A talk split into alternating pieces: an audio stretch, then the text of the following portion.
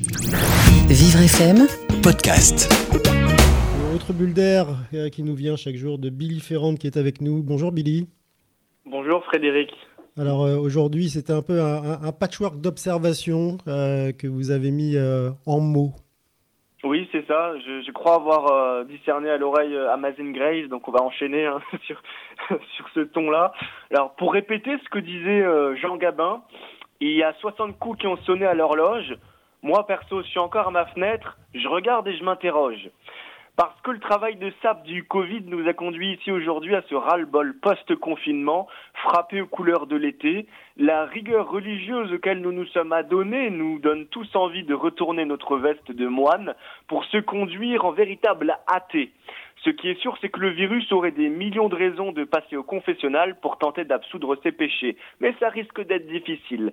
Alors que les États-Unis sont arrivés au nombre de 100 000 morts et que les Chinois manifestent à bout de bras contre une loi tout sauf tout sauf démocrate, les murs des théâtres sont décrépits de tristesse et d'abandon.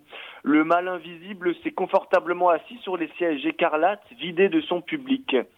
Un vrai désastre chez nous. On se, co- on se console un petit peu en se disant que les grandes catastrophes accouchent de chefs-d'œuvre et que jamais autant d'inconnus assignés à domicile n'auront créé autant de textes, de dessins, de peintures ou même de vidéos.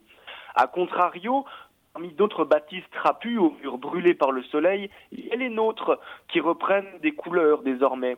Nous sommes tirés à quatre épingles et l'humeur câline, on se rabiboche le faciès autant que faire se peut en sortant de l'ombre pour réapparaître au grand jour en harmonie avec les lumières du soleil.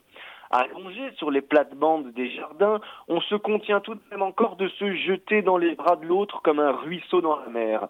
Mais qui dit mer évoque forcément la plage. Et comme on le sait, il ne faudrait pas trop se faire d'illusions quant aux torrides vacances à venir. L'ambiance caliente d'un territoire équatorial et tropical va devoir demeurer dans notre terroir.